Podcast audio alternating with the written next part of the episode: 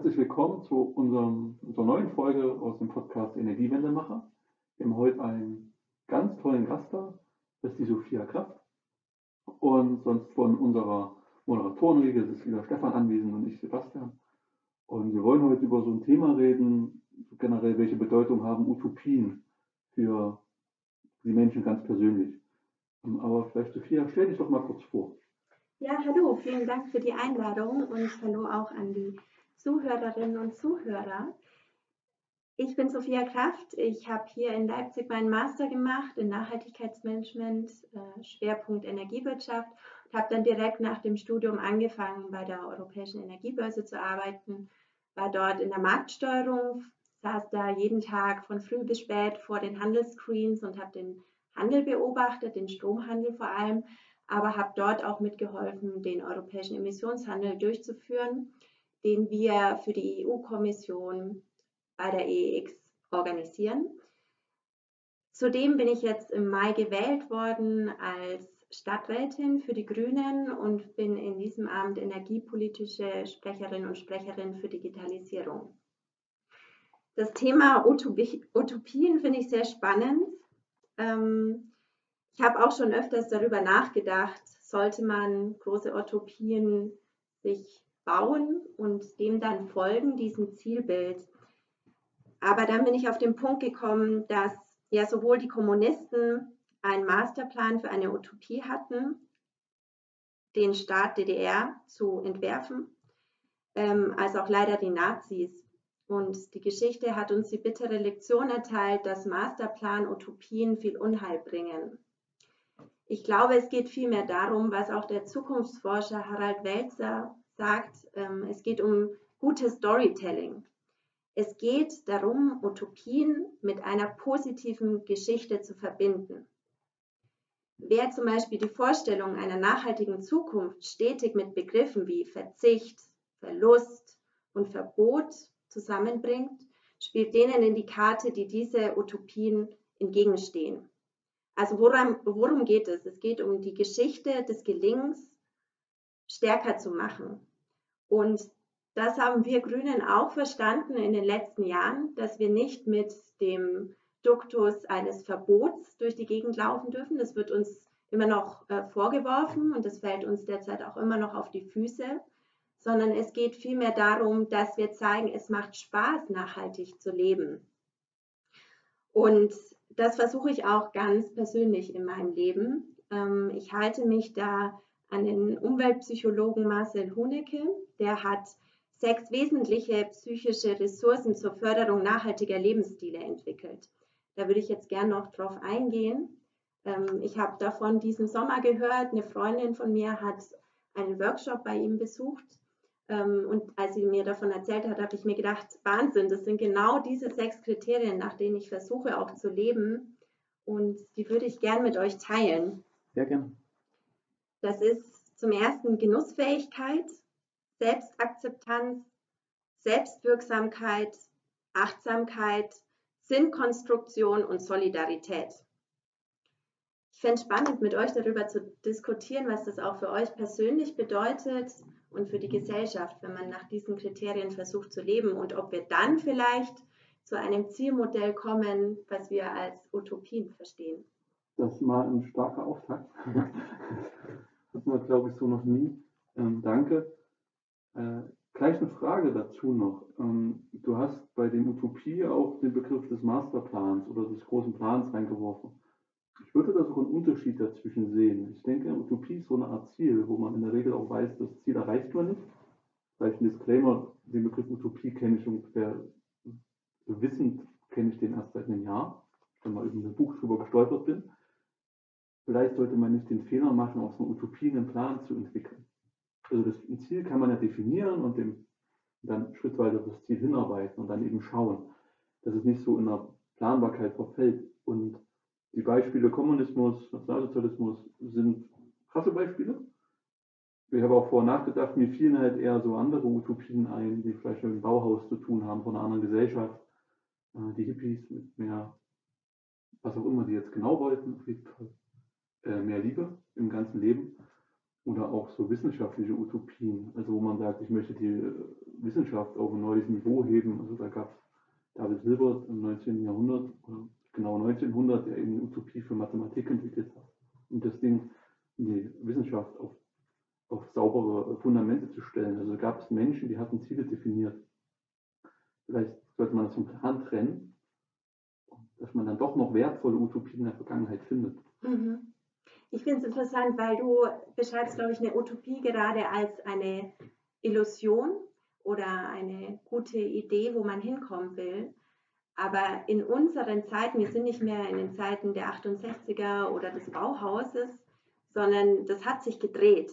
Also, dass inzwischen die Realisten, die Kinder und die Jugend sind, die auf die Straße gehen und sagen, bitte Politik, beruft euch auf wissenschaftlichen Fakten, das sind die Realisten. Und die Illusionisten, die einer Utopie nachhängen, sind vielmehr die Politiker, die sagen, durch Aberglaube, gut beten, werden wir schon irgendwie durchs 21. Jahrhundert kommen, werden wir irgendwie die Klimakrise bewältigen, aber sich überhaupt nicht an wissenschaftliche Fakten halten. Könnten wir nicht sagen, eine Utopie ist eine wünschenswerte Zukunft, von der wir nicht sicher wissen, ob wir sie erreichen, aber es ist ein äh, erstrebenswertes Ziel. Kann man sich vielleicht darauf einigen? Also und auch von den Illusionisten und von den Realisten, was ja schon sehr wertende äh, Begriffe sind, vielleicht ein Stück weit wegzukommen. Ich glaube, dass sich unsere Welt so extrem weiter gedreht hat und verändert hat, dass wir überhaupt nicht mehr die Möglichkeit haben, uns zu überlegen, wie wäre es denn am schönsten. Also ich glaube, dass viele, die am Status quo festhalten wollen, eher konservativ sind oder vielleicht auch AfD-Wählerinnen und Wähler sind, die wollen ja, dass alles so bleibt, wie es ist, dass wir unsere Grenzen dicht machen, dass wir ähm, nichts versuchen, um die Klimakrise zu bewältigen, dass wir weiterhin mit unserem Auto überall hinfahren können, dass wir innerdeutsche Flüge machen können, dass man zu jedem Junggesellenabschied nach Mallorca oder sonst wohin fliegen kann übers Wochenende, dass das alles so schön bleibt. Also ich hoffe, nicht, dass sich diese Utopie, dass ähm, dieses schöne Leben weiterhin möglich ist, sich durchsetzen wird. Und man muss viel mehr gucken, was ist überhaupt noch möglich, um unsere Welt zu retten. Das ist für mich die Utopie. Und wie würdest du dann das äh, umsetzen? Also wie würdest du das angehen? Ja, also aus der Sozialpsychologie weiß man, dass Wissen und Einsicht allein nicht reichen, um unsere Lebenspraktiken und die Infrastruktur des Alltags zu verändern ich merke ja selber, dass ich noch viel mit dem Auto fahre, dass ich es nicht jedes Mal schaffe, in den Unverpacktladen zu gehen und plastikfrei einzukaufen. Also da ist auf jeden Fall noch ein großes Gap nach oben. Ähm, es ist vielmehr so, dass der stärkste Moment der Veränderung einer Praxis die Praxis selbst darstellt. Also das heißt, wir müssen ähm, Umweltschutz gemütlich machen, möglich machen, dass der Alltag nicht komplizierter wird, wenn wir nicht das Auto nehmen, wenn wir jedes Mal in den unverpackt laden müssen, der, wo wir durch die halbe Stadt durchfahren müssen. Wir müssen als Politik es schaffen, eine Infrastruktur für den Umwelt- und Klimaschutz zu bewerkstelligen, dass die Leute in ihrem Alltag diese Praxis einfach leben können. Verstehe ich. Ich gehe jetzt mal einen Schritt zu unserem beruflichen Alltag, wenn wir jetzt Projekte machen dann kann ich entweder sagen, ich kann ein Ziel definieren und, und dann so sagen, ich setze das in folgenden Schritten um. Und liebe 20 Projektmitglieder, macht das jetzt. Oder, was jetzt unser bevorzugter Weg ist, den wir in den letzten drei Jahre so erprobt haben und gelernt haben, dass uns das viel mehr äh, antreibt, zu sagen, okay, wir, wir wollen, am Ende des Projekts soll das Ergebnis so aussehen. Ich möchte gern eine IoT-Plattform haben, wo ich Live-Daten von allen möglichen Anlagen sehe. Das ist das Ziel, das ist die Vision. Von mir aus nennen wir es auch Utopie. Das ist nicht auch der Begriff der richtige Und dann macht man diesen Startworkshop, Kickoff, redet mit allen dazu, Leute, das ist meine Vision, seht ihr das auch so? Wollt ihr da mitkommen? Habt ihr Anmerkungen? Und auf einmal hast du einen Raum voller Menschen, die dieselbe Idee haben und dieselbe Idee entwickeln. Und die entwickeln gemeinsam den Plan, wie wir da hinkommen. Wir wissen, es dauert zwei Jahre und wir wissen, den Plan, den wir jetzt machen, den werden wir nicht so umsetzen, weil in zwei Monaten sieht die Welt ganz anders aus. Also ich gehe jetzt mehr von dem Punkt aus, ich definiere ein kleines Ziel und das sagen wir, das läuft immer zwei Jahre in der Zukunft, diese Vision. Das hat Stefan mal gesagt, wir müssen im Kopf immer ein, zwei Jahre vorher sein. wo wir heute in der Umsetzung stehen. Und wir wissen, wir kommen da nicht hin. Das ist wie diese Möhre vor dem Esel. Aber in der Zeit bewegen wir uns dahin und erreichen Schritt für Schritt dann schon die Ziele. Aber die Vision entwickelt sich ja mit. Ähm, das wäre jetzt, aus meiner Sicht, das jetzt ein anderer Zugang. Du sagst ja schon viel über die Maßnahmen, was man konkret machen muss. Und ob man vielleicht erstmal sagt, wie, wo wollen wir denn hin? Und die Leute mitnehmen und beteiligen. Wie würdet ihr denn das umsetzen? Und ist das überhaupt für euch auch erstrebenswert? Weil wenn jetzt 80% der Leute sagen, sie sind nicht erstrebenswert, auf Plastiktüten zu verzichten, dann ist es leider eine demokratische Entscheidung. Ja, das stimmt. Also die Utopie, die wir Grünen haben, ist, dass wir auf jeden Fall, um auf die Energiewende zu kommen, dass wir ein Gesamtkonzept brauchen, bei dem die Energiewende mit einer Verkehrswende und einer Wärmewende und einem ökologischen Umsteuern in der Landwirtschaft kombiniert wird. Das zeichnet sich im Moment noch überhaupt nicht ab. Also dieses Ziel haben wir und wenn, wenn die Leute in Deutschland befragt werden, wollen ja auch die meisten einen Klimaschutz, der hinter diesem Gesamtpaket stehen würde. Aber was wir jetzt letzten Freitag gesehen haben bei der Entscheidung des Klimakabinetts, dann war das überhaupt kein großer Wurf, wo man zu diesem Gesamtkonzept kommen würde. Das waren punktuelle Maßnahmen, die da vorgeschlagen wurden, teilweise Maßnahmen, die sich gegenseitig aufheben, wie zum Beispiel auf der einen Seite eine CO2-Steuer, die ähm, noch dazu gesagt viel zu ähm, ein CO2-Preis ähm, für einen emis nationalen Emissionshandel, der viel zu niedrig angesetzt ist mit 10 Euro. Ähm, und auf der anderen Seite wird die Pendlerpauschale erhöht. Also wie Annalena Baerbock bei Anne Will letzten Sonntag gesagt hat, da wird an jedem Ende eines Stricks gezogen und man wundert sich, dass nicht, sich nichts weiter bewegt. Okay. Und jetzt die, das ist auch keine rhetorische Frage, aber warum wollt ihr das? Ihr habt jetzt Maßnahmen, du hast Maßnahmenbündel genannt. Welches Ziel verfolgt ihr? Verfolgt ihr damit? Welches Ziel soll ich damit verfolgen, wenn ich euch wählen sollte? Ja, also ich fange mal von hinten an, von meiner Aufzählung. Das ökologische Umsteuern in der Landwirtschaft zielt natürlich darauf ab, dass wir alle gesunde Lebensmittel zu uns nehmen. Ich sehe das selbst bei meinem Kind im Kindergarten, was ihm jeden Tag vorgesetzt wird. Das sind natürlich keine ökologisch produzierten äh, Gemüsearten oder ähm, Nudeln oder Kartoffeln. Und das isst mein Kind jedes Tag, jeden Tag, weil ich es zu Hause ja nicht betreue, sondern im Kindergarten wird mein Sohn betreut und ich kann nicht darüber verfügen, was er isst und was er nicht isst. Ich sehe das als ein Problem, weil die Lebensmittel, so wie sie jetzt hergestellt werden, vor allem Tierprodukte, nicht ökologischen Kriterien entsprechen. Und deswegen muss die Politik da umsteuern. Bei der Wärme- und Energiewende geht es darum, dass wir nicht weiter unsere Luft verpesten und zum ähm, Klimawandel beitragen. Also ich sehe das ja ganz konkret in Leipzig mit dem Lippendorfer Kohlekraftwerk, was zu dem zehn größten Umweltverschmutzer Europas zählt. Ähm, auf Platz 10 steht Ryanair als Fluggesellschaft, auf Platz 7 steht das Leipziger Kohlekraftwerk. Und da muss man sehen, da können wir einiges als Kommune machen, um eben was auch für den Klimawandel, Klimaschutz herbeizuführen. Ich höre jetzt raus, dass im Hinterkopf hast, ist ja schon diese ganze Zwischenutopie da. Oder auch, ähm, jetzt vorhin noch einen schönen anderen Begriff, äh, ihr wollt eine lebenswerte Umwelt in der Zukunft haben, mit gesunder Ernährung, möglichst oder ökologisch guter Ernährung. Genau, ich glaube, ich würde der Story mehr folgen. Storytelling war das von dem Begriff. Genau, wenn man erstmal die, die Geschichte erzählt, wie fühlt sich das dann für mich an? Wie nehme ich Leute Warum sollte ich das wollen? Vielleicht, weil das Essen besser schmeckt, weil Menschen zufriedener arbeiten, weil sie diesen sechs Regeln folgen ja. können von dem. Ja, was war das? Das war der Umweltpsychologe Marcel Hunecke und ja. ja, der hat zum Beispiel auch die Genussfähigkeit angesprochen. Also, dass es natürlich viel mehr Spaß macht, ein Stück Fleisch zu essen, wo man weiß, das ist nicht in einem dreckigen Stall voll gepumpt mit Antibiotikum herangewachsen, dieses Tier, sondern es ist ein Stück Fleisch von einer Kuh, die auch ein lebenswertes Leben hatte. Den Punkt Genussfähigkeit ist auch relevant, mal einen Moment zu genießen. Also, dass man auch Selbstwahrnehmung hat. Ähm, was du noch hattest, ähm, Selbstwirksamkeit entwickelt. Dass sich der Mensch jetzt nicht auf sich selber nur fokussiert, aber wieder lernt, mit sich selber klarzukommen.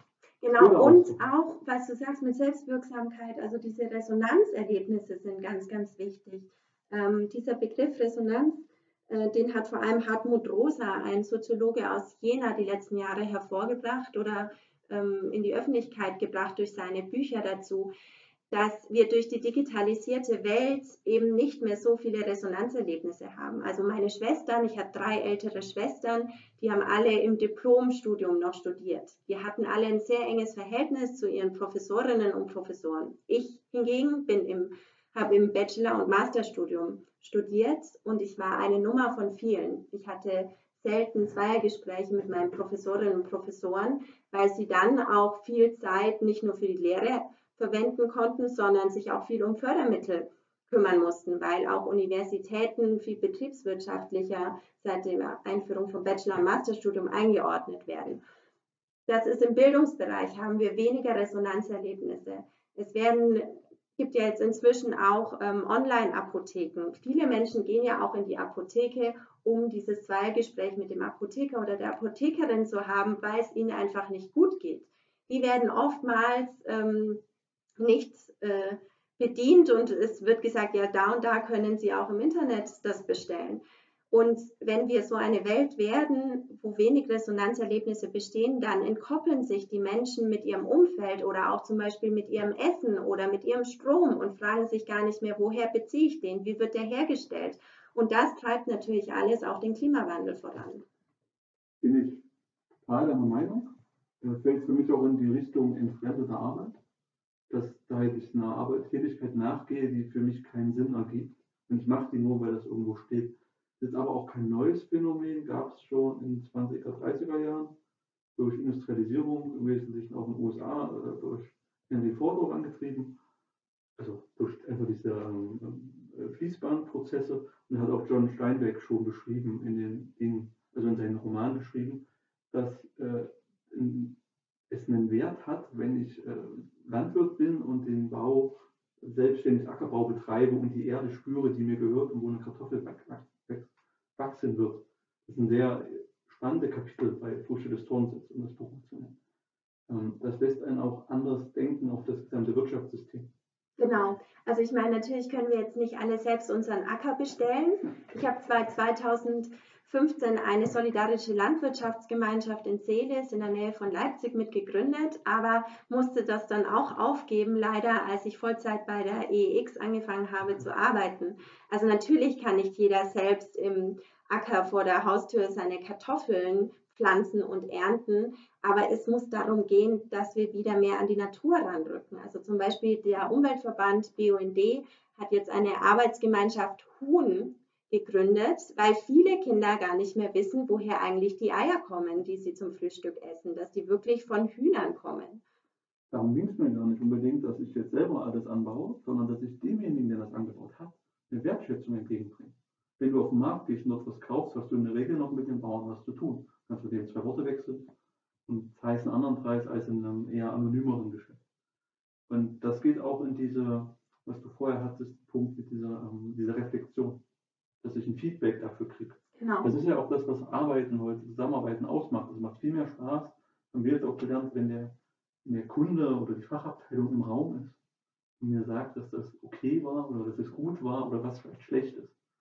Auch wenn wir vielleicht Quatsch gemacht haben und die sagen uns das auch so deutlich, dann ist das Gefühl immer noch besser.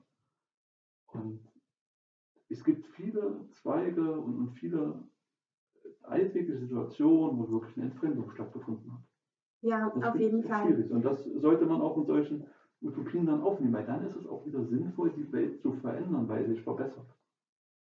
Ja, und ich glaube, wir müssen bei jedem Einzelnen ansetzen, dass wir wieder mehr dazu kommen, dass wir diese Selbstwirksamkeit spüren, dass die Leute merken, sie können ihr Umfeld auch beeinflussen und sie haben Möglichkeiten, sich einzubringen und es ist auch erlaubt, Fehler zu machen. Also ich finde, wir haben keine Kultur des Scheiterns und man muss immer das beste Bild abgeben. Und da bin ich selber sehr froh, dass ich verschiedene Plattformen habe, auf denen ich agieren kann. Also ich habe meine Arbeitsstelle, für die ich sehr dankbar bin. Ich habe jetzt das Stadtratsmandat. Ich habe in Leipzig einen Energiestammtisch gegründet. Und wenn man natürlich auf vielen verschiedenen Ebenen unterwegs ist, kann man sich auch mal kann ich mir Fehler erlauben, weil ich das dann auch wieder kompensieren kann auf einer anderen Ebene. Aber es müsste vielmehr so sein, dass auch wenn man nur eine Plattform hat oder eine Ebene, auf der man agiert, weil man auch viel zu Hause ist oder Haushalt macht oder ein Kind erzieht, dass man sich da auch ein Scheitern erlauben kann und nicht die ganze Welt dann zusammenbricht, sondern man daraus lernt und gestärkt hervorgeht. Genau, das ist auch einer der sechs Punkte. Ich glaube, man muss jetzt nicht auf 17 Hochzeiten tanzen. Also ich bewundere das, was du alles machst und wie du das schaffst, ist mir völlig zu Rätsel. Also so, dein Tag hat ja wahrscheinlich auch 24 Stunden.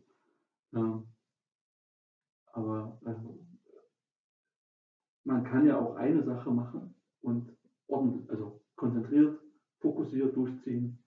Ähm, und, und, man kann auch in, in, wenig Dingen durch Genügsamkeit aber finden, ich finde das gut. Also und das ja, gibt einem dann auch Fall. was zurück. Man muss es ja nicht hektisch machen. Ich merke nur, wenn man ähm, einer Sache zu 150 Prozent folgt, dass man dann schnell auch sich in eine Blase begibt. Ähm, und das finde ich gerade im Moment sehr befruchtend bei meiner Arbeit, dass ich meine Businessblase habe bei der EEX, dass ich weiß, wie ein ähm, kapitalistisch strukturiertes Unternehmen wirtschaften muss, unter welchem Wachstumszwang so ein Unternehmen liegt. Und auf der anderen Seite habe ich die Grünen, die sich natürlich für ein nachhaltiges Wachstum einsetzen und auch hinterfragen, ob überhaupt immer jeder Zweig wachsen muss oder ob er auch mal stagnieren kann oder sogar schrumpfen kann, ob das teilweise auch für die Welt oder für die Gesellschaft besser sein könnte. Also ich finde es sehr spannend, dass ich da unterschiedliche Blasen habe und die sich auch gegenseitig befruchten und ich da verschiedene Blickwinkel einnehmen kann. Und ich glaube, wir sind in diese Zeit gekommen, wo wir so eine polarisierte Gesellschaft haben, weil wir wenig Begegnungsorte haben, wo man sich außerhalb seiner Blase begibt. Also jeder zieht sich in die Kreise zurück, wo er weiß, alle sind der gleichen Meinung. Dort kann ich auch meine Meinung vertreten, ohne dass mich jemand angreift. Und das ist für eine Gesellschaft natürlich sehr schwierig.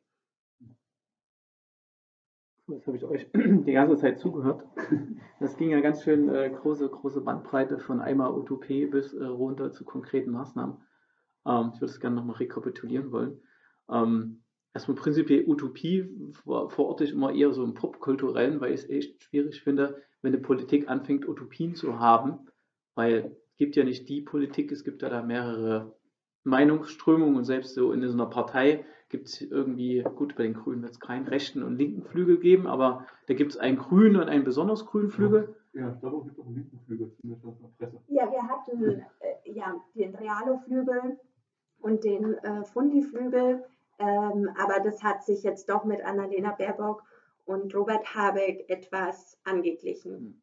Aber äh, da äh, denke ich mal, es ist schon in so einer Partei relativ schwierig, so eine Utopie zu schaffen. Deshalb würde ich denken, Utopie gehört erstmal äh, in dieses popkulturelle Aber gibt es in der Partei nicht irgendein verbindendes Element oder mögen einfach alle die Farbe grün und deren Utopie ist, dass bitte so. Ja, da sind wir dann beim zweiten. Ich würde es dann eher Vision nennen, wo ich dann denke, okay, also ein Ziel oder, oder, ja. oder Vision. Ähm, bei den, bei den, bei den Grünen ähm, muss, muss man halt sehen. Ich finde die Grünen erstmal prinzipiell, was die machen, finde ich super. Ähm, für die Dinge, die sie stehen, finde ich halt auch super. Manchmal halt bloß ein bisschen eingeengt von ihrer, die, die Strappe, überstrapazieren das Thema. Du hast vorhin, glaube ich, auch gesagt, von äh, anderen, anderen Parteien, die wollen halt irgendwie das bewahren, so wie es jetzt ist. Und sagen halt, ja, das ist jetzt schön. Ne? Gilt ja auch bloß für eine kleine, für einen kleinen Teil der Bevölkerung, dass es jetzt gerade für die schön ist. Das ist so diese, diese Zwischengeneration, so 40 bis 50, also meine, meine Eltern quasi. Ähm, denen geht es halt jetzt gut. Also sie sehen halt auch nicht ein, warum sie äh, da irgendeine grünen Vision hinterher und warum brauchen wir das Energiewende? Halt regelmäßig Diskussionen dazu.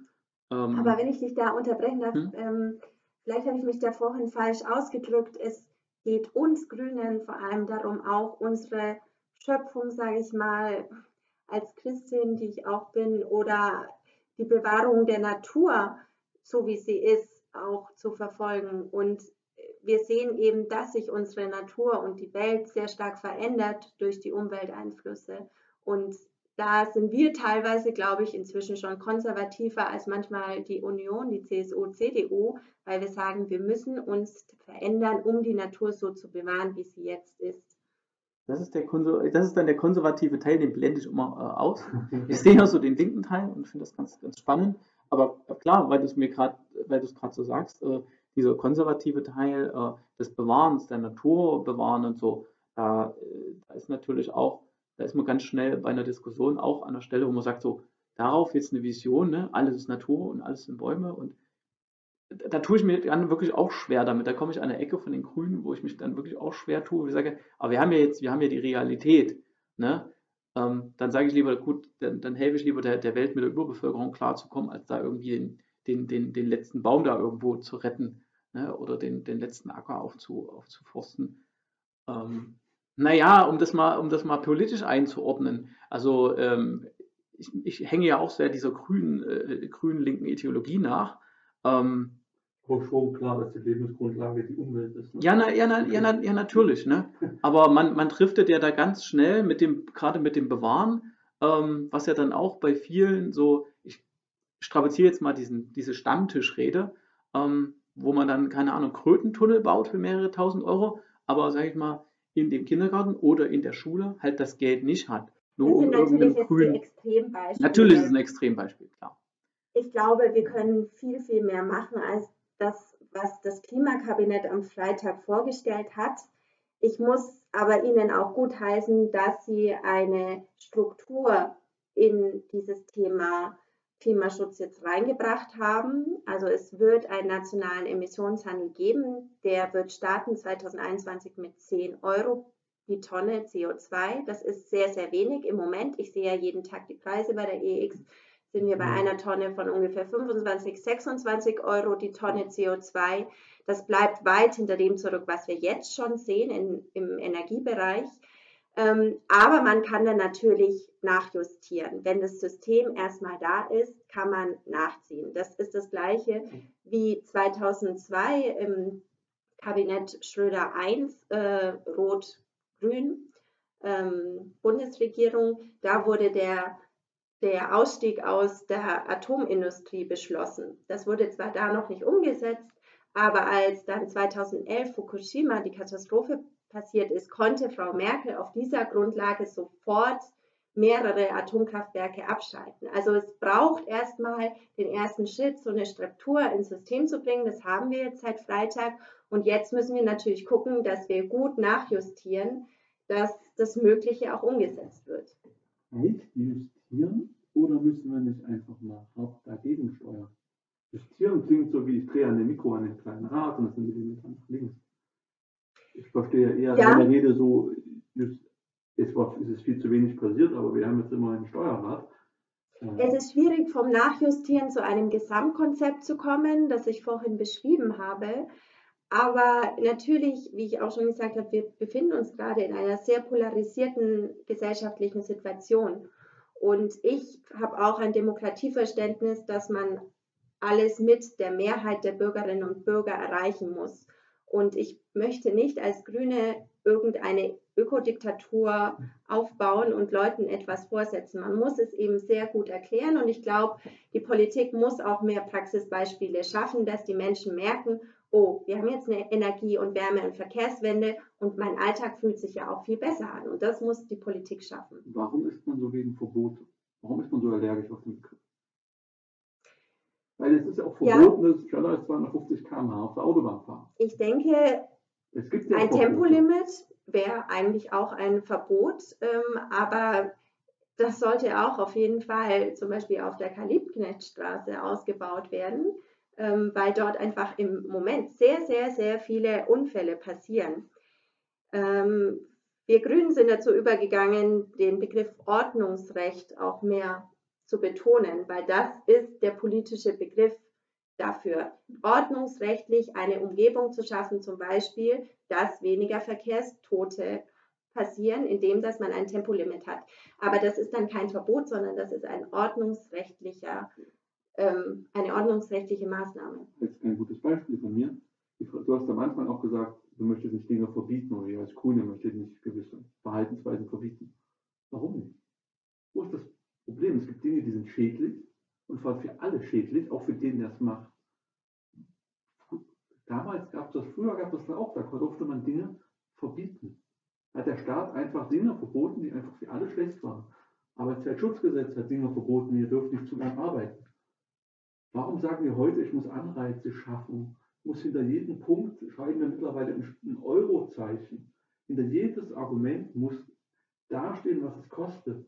Es gibt Dinge, wo die Alternative nicht da ist, wo gar die Frage sich nicht stellt, ob das eine Million oder 1,2 oder 5 Millionen kostet, weil wir es tun müssen. Ja, ich denke auch, wenn wir immer nur über Anreizsysteme sprechen, werden wir nicht weiterkommen. Aber wir können jetzt auch nicht jegliches Verhalten der Bürgerinnen und Bürger, wie sie, sich, wie es, sie, sie, wie sie es jeden Tag den, ähm, im Alltag leben, verbieten. Das Rauchen ähm, wurde auch verboten. Es gab ja. ein Verbot vor ein paar Jahren.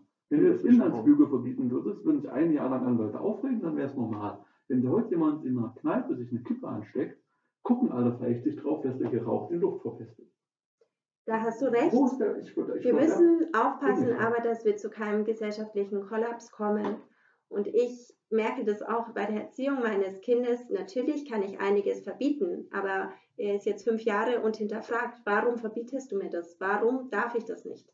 Und da muss ich jedes Mal eine sehr gute Erklärung haben. Und ich merke, dass es nachhaltiger ist für meinen Sohn, wenn er selber merkt, okay, es ist nicht gut, wenn ich auf die Straße laufe und die Ampel ist rot. Ich verbiete es ihm, auf die Straße zu laufen, wenn die Ampel rot ist, aber wenn er selber merkt, oh, da kommt ein Auto sehr schnell an und er bekommt Angst, dann ist der Effekt natürlich viel, viel größer. Ja, ist ja prima. Also schaffst du da gar keinen Anreiz, sondern du verbietest es einfach und erklärst, warum.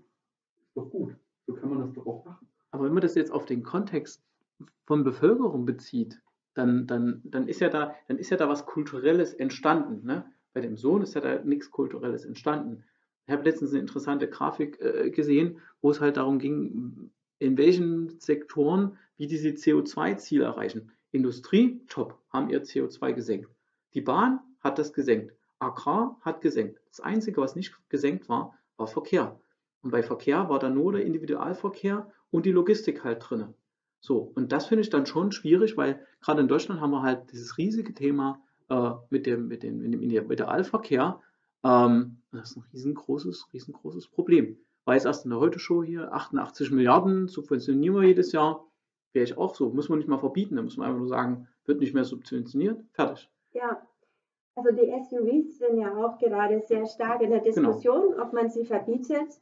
Ähm, ich glaube, für viele, die ein SUV äh, fahren, geht es um ein Statussymbol. Und da bin ich wieder bei meinen sechs Nachhaltigkeitskriterien für einen nachhaltigen Lebensstil, dass die Menschen sehen müssen, es ist auch genüsslich, wenn sie kein Riesenauto fahren, wo sie die Umwelt damit verpesten oder ähm, Leute umfahren. Und es geht um die Selbstakzeptanz auch der Menschen, dass sie sich ohne so ein Statussymbol auch gut fühlen. Und wenn wir diese Lebensstile mehr verfolgen würden, glaube ich, bräuchte man auch nicht eine Welt von Verboten, sondern man würde über das Miteinander und ausgehend von sich selbst zu mehr Nachhaltigkeit kommen. Äh, vielen Dank. Ich würde jetzt hier einfach mal einen Punkt machen. Ich könnte mich noch viel länger mit dir darüber unterhalten, wir können aber nicht immer eine Doppelfolge machen.